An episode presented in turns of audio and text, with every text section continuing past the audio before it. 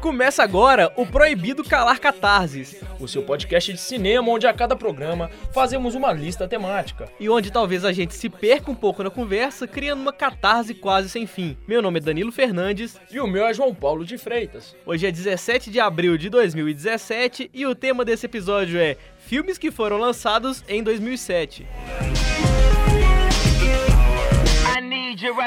O primeiro filme aqui da minha lista, é, lembrando que a gente escolheu quatro pra tentar fazer um podcast mais dinâmico e curto, No caso, são dois filmes pra cada um. exatamente, além de dois extras, caso dê tempo. A gente, agora se não der também, vocês ficam aí na dúvida eterna, né? É, o primeiro é o Gone Baby Gone, o título em português é Medo da Verdade. Ele foi dirigido por Ben Affleck e estrelado pelo seu irmão Casey Affleck e também pelo Morgan Freeman e a atriz Amy Ryan. É, a história começa com o sumiço de uma menina. Dois detetives particulares, o Casey Affleck e a namorada dele, eles são contratados pela tia da menina desaparecida pra poder desvendar o caso e a polícia também já tá envolvida. E aí a história se desenrola de uma forma tensa, bastante tensa, porque cada vez que eles vão escavando mais a história, eles vão descobrindo um podre, vão encontrando pessoas envolvidas em outros crimes, descobre que tem policiais com interesses pessoais é, a respeito dessa investigação, que não quer que essa, é, que essa investigação vá tão pra frente assim, e, e por aí vai. É uma história um tanto quanto caótica. É um bom filme, é um bom filme de drama. Tem uma cena lá na frente, quando eles entram numa casa escura e tal, que a cena é muito bem dirigida. Eles fizeram um lance de passagem de tempo na edição que ficou muito interessante. Eles cortam a cena, eles tipo, dão flashes, assim que a cena clareia, tá acontecendo uma coisa, aí a tela fica preta, na hora que acende de novo, já passou alguns segundos ou até minutos da cena, e por aí vai. É, é bem interessante, assim. Existe um dilema moral no final. É, é o tipo de filme que te deixa pensando por muito tempo o que você faria na situação do protagonista, é, que tipo de, de encaminhamento você daria ali no, no final. É realmente uma coisa assim que é muito difícil você definir o que é certo e o que é errado. Enfim, é um filme pra você ficar pensando também depois. Meu primeiro filme é o Na Natureza Selvagem. Ele conta a história do Christopher McCandless, que é um cara bem de vida. Depois se formou na faculdade como um dos melhores alunos. Ele decide jogar tudo pra cima e viver uma vida longe do capitalismo, né? É um filme baseado numa história real e é um filme dirigido pelo Penn. Ele aguardou 10 anos pra rodar esse filme, pois queria ter certeza da aprovação da família McCandless para que o filme fosse realizado. Ele é um filme assim bem controverso, as pessoas têm várias interpretações a respeito dele, que mostra a, a ideia do filme é realmente acompanhar esse menino nessa jornada dele até o Alasca, que é o ponto principal onde ele deseja chegar, e vai mostrando os personagens que ele, que ele encontra no caminho, as dificuldades que ele vai encontrando para levar uma, uma vida livre do, do dinheiro, né? Ele pega alguns, alguns trabalhos, como um trabalho que ele consegue na fazenda, ele conhece pessoas de ciclos sociais diferentes, e aí no final, como, é que eu vou falar isso sem dar spoiler? Pam, pam, pam. Pam, pam, pam. É, é isso mesmo que o Danilo falou. Não, obrigado, mas- Não, não, não, não. Mas eu censurei. Nesse pedaço as pessoas não ouviram o que acontece. Ah, eles não ouviram o que acontece? Bom, então, nisso que o Danilo censurou, quando acontece isso, as pessoas têm uma determinada interpretação, mas eu acho que elas estão levando pra um lado nulo. Porque. que é aquela filme interpretação que eu tinha falado É, aquela vez. exatamente. O filme, acho que se você assistir com esse pensamento, você vai entender. Cal- é, pre- não, calma, o eu eu po- eu seguinte, posso. Você quer, falar- quer explicar primeiro? Eu- Ou você, prefere. Você quer que eu dou o parecer, que é o que você tá justificando? Eu vou explicar primeiro, depois você dá o parecer. Ah, beleza. É o seguinte, veja esse filme com a visão mais humanitária do que uma briga entre socialismo e capitalismo. O final desse filme, a mensagem principal desse filme não é a respeito do, capitalismo, é a respeito das pessoas, é a respeito de constituições de grupos sociais, de família. Pode falar. Não, eu, ah, não, eu concordo. Você não pode ver o filme é, a partir dessa premissa, mas o que eu acho é, esse filme seria muito legal. Tá, tudo bem que ele foi baseado em, fatos reais e tudo mais. Só que o, eu acho que o, o final do filme estragou o filme inteiro, porque ele começa a te passar uma mensagem tipo assim: você pode viver uma vida, é, é, você pode ter experiências ao invés de comprar coisas e se pautar em, em comprar coisas e acumulação de bens. Tá? Isso é tá um papo muito socialista, mas não é a ideia que eu quero passar. A ideia é, tipo, ah, viaja, conheça pessoas, conheça lugares novos e tudo mais. Só que aí, tipo, você chega no final e fala, poxa vida, mas será que realmente valeu a pena ter saído do conforto da minha casa e tal? Podia estar no sofá, no ar-condicionado e tudo mais, sabe? É, não vou me estender muito aqui pra esse programa não ficar muito grande, mas eu discordo do Danilo, eu não acho. Eu acho o final primoroso, eu acho o final perfeito. Ah, não, eu acho muito triste. Porque. É, não, não deixa de ser. Eu acho que nesse momento do, do- podcast o pessoal já deve estar imaginando o que, que aconteceu. Mas não deixa de ser pelo fato do seguinte: é um cara que viveu dentro do sistema capitalista. Ele tá se adaptando a viver fora dele. Então ele vai encontrar barreiras, ele vai encontrar dilema. Não é uma visão romantizada da parada, que eu acho muito bacana. E eu acho que a- ele passa duas mensagens, que é essa mensagem de tem algo errado com a forma de vida que nós levamos. E tem uma mensagem final, que é essa mensagem humanitária, que é sobre nós, que é sobre seres humanos. Não é siga o capitalismo, essa é a forma certa de viver, não é essa a mensagem. Mas também é, não sai do capitalismo porque você errou. Mas... É ótimo, o Danilo entregou o filme. E talvez eu tenha censurado de novo, ou eu tenha Ou colocado não, de trás ou- pra frente na edição. É, é, ok. Vamos seguir. Que, tipo assim, quem quiser saber o que que a gente falou, ele pode baixar o, o podcast e inverter o áudio. Vai dar trabalho, vai, mas Vai as pessoas vão saciar a sua É, curiosidade. eu- ou então você assiste o filme, que eu acho que vai Também. ser melhor. E vai ser mais fácil Bom, do que você entender o que a gente falou Pra trás pra finalizar, eu achei interessante ressaltar que o Champagne, ele chegou a fazer um teste com o Leonardo DiCaprio pro papel principal, que quem, quem faz o personagem principal é o Emily Hirsch. E tem a participação também da Kristen Stewart, que é a moça lá do, do Crepúsculo. Exatamente. E sabe o que é o Emily? Hum. Ele fez um filme de comédia muito bom chamado Show de Vizinha. Ah, ele é o cara do, do show de vizinho? o aí. próprio. É muito legal esse filme, inclusive. Recomendo se filme, você tiver mais de inclusive, 16 anos. Esse filme que, inclusive, tem uma trilha maravilhosa Sim. com Under Pressure. Under. Pressure.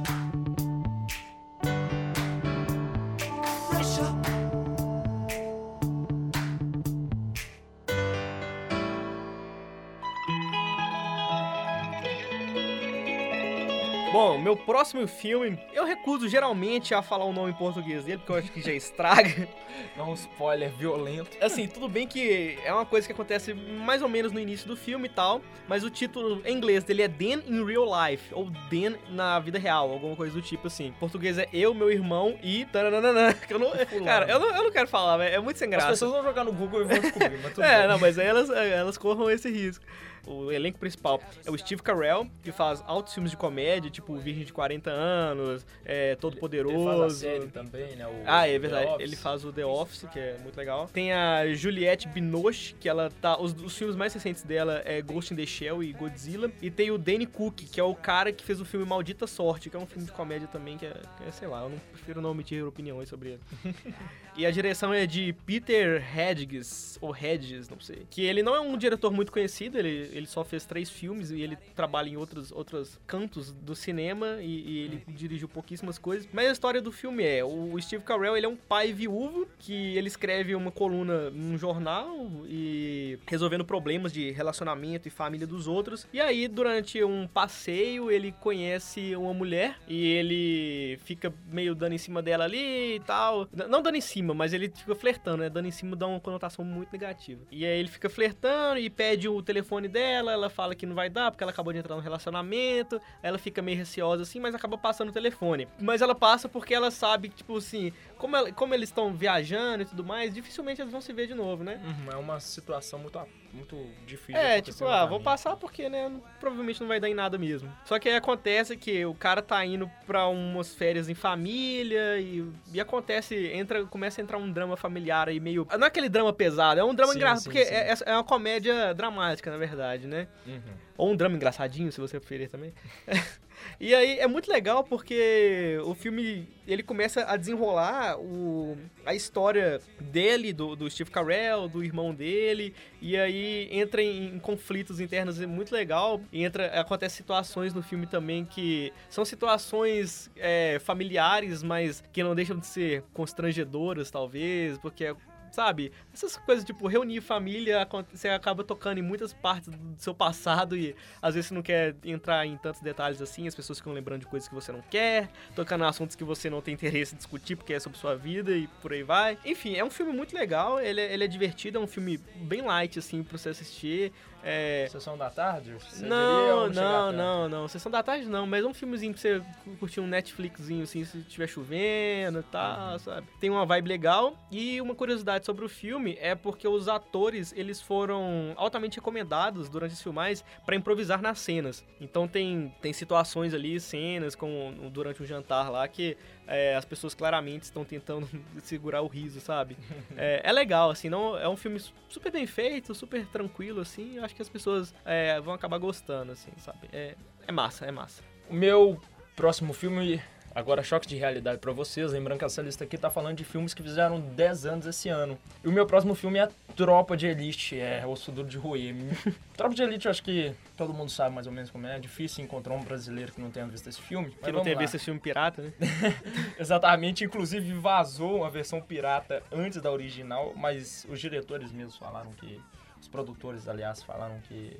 Que não tem problema, que acho que ajudou na divulgação do filme, enfim. O filme se passa em 1997 ele mostra o dia a dia do grupo de policiais e de um capitão do BOP, que seria o Wagner Moura, que quer deixar a corporação e tentar encontrar um substituto para o seu posto. Paralelamente, dois amigos de infância se tornam policiais e se destacam pela honestidade e honra ao realizar suas funções, se indignando com a corrupção existente no batalhão em que atuam. Isso aí é a, a sinopse da forma como está escrita. Eu acho que é um filme muito visceral, ele é muito nacional, é um filme com um olhar brasileiro sobre o Brasil.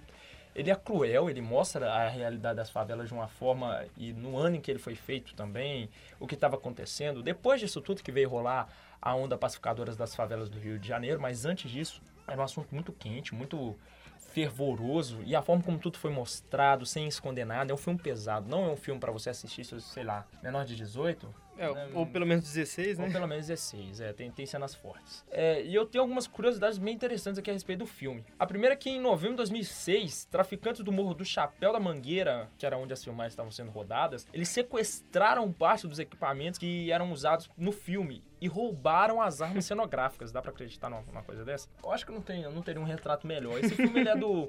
Ele é do José Padilha, um diretor nacional que tem feito muita coisa lá fora. Ele faz o, o Robocop, ele faz, não, ele fez, né, o, Rob, o Robocop de 2014. A direção, né? É, ele dirigiu. Ah, tá. Ele dirigiu o Tropa de Elite 2. E ele também faz atualmente a série Narcos da Netflix, que é uma série muito boa por sinal, que também é com Wagner Moura como protagonista. É uma parceria que tem dado certo. Durante a produção, para se preparar, o José Padilha trabalhou dois anos em investigação com a colaboração do BOP. Ele falou com psiquiatras de PM, falou com ex-traficantes, ele entrevistou e ouviu histórias de mais ou menos uns 14, 15 policiais que ele conheceu depois de fazer um filme que é o ônibus 174 de 2002. Inclusive, esse o Tropa de Elite era para ser um documentário, meio que uma sequência desse ônibus 174, mas acabou virando uma coisa diferente. Acho que foi bom até para a própria obra em si.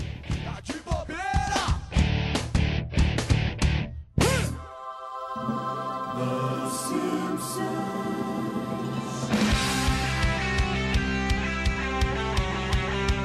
Ok, então entrando nos extras, a gente vai. Agora, a gente vai mudar um pouco, né, de até de clima e É. de produção, né, entrando com uma coisa completamente diferente. Temos aí, isso me fez me sentir muito velho, porque, meu Deus, já tem 10 anos isso, o filme dos Simpsons, o famigerado filme dos Simpsons. Cara, o filme dos Simpsons fez 10 anos, é uma história dos Simpsons, uau, é um, é um episódio de uma hora e meia, né, é, onde o Homer Simpson, aquele pai de família, eu não- será que eu explico o que é o Simpsons? Não, né, não precisa. Homer Simpson, aquele pai de família tradicional americana, ele comete mais uma idiotice das suas e adota um porco de estimação. E aí ele ele junta ali toda a, a sujeira, todas as, as fezes do animal e resolve criar um silo gigante pra guardar isso e depois despachar isso pra algum lugar. E aí eh, o que, que ele faz? Ele joga dentro de um lago ou de um rio, mas eu acho que é um lago mesmo. Enfim, acaba poluindo toda a cidade e apita lá no, no em algum setor da presidência no FBI. do, né? do bagulho, é, um alarme lá falando que a cidade está novamente poluída, porque eles conseguiram controlar isso, mas agora é, a coisa explodiu de novo. E é, Springfield é, foi apontada no mapa como a cidade mais poluída dos Estados Unidos. E aí o presidente dos Estados Unidos, que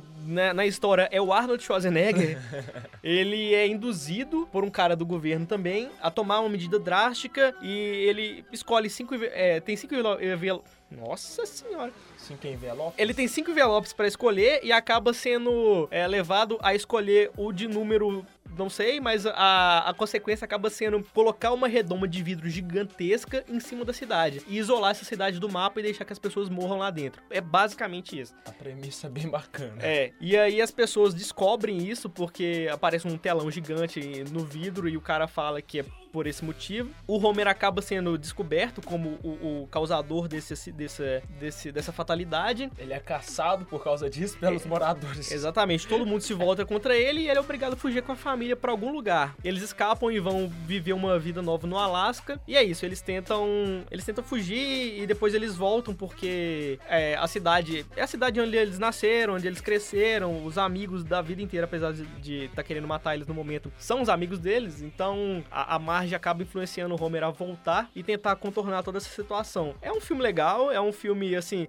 Chega uma parte do filme que ele é até, até dramática para ser os Simpsons, assim. É, não, não que as próprias séries dos Simpsons não tem alguns episódios dramáticos e tudo mais. E, e bom, de curiosidade, eu tenho para falar que é, o script desse filme ele começou a ser escrito em 2003, quatro anos antes do filme ser lançado, e foram feitos 158 rascunhos do filme. E além disso, a Fox ela registrou o site oficial do, dos Simpsons, aliás, do filme dos Simpsons, em 1997, ou seja, 10 anos aí com o site simpsonsmovie.com parado com absolutamente nada, né? Mas fica aí a, a curiosidade para vocês. Meu filme extra tem uma, até uma história engraçada, porque mais ou menos uns três anos atrás, quando eu tava descobrindo meu gosto por cinema, que eu fui começar a associar Steven Spielberg e Stephen King. Pra quem não sabe, o primeiro é o diretor e o segundo é o escritor de livro de suspense. Então, mas eles têm algumas parcerias que eles fazem muito filmes juntos. E a loucura na minha cabeça foi que eu vi o, o Nevoeiro, isso faz um tempo já, inclusive. Deve fazer uns 10 anos, é, né, por aí. É isso que eu falar, inclusive o Nevoeiro fez 10 anos.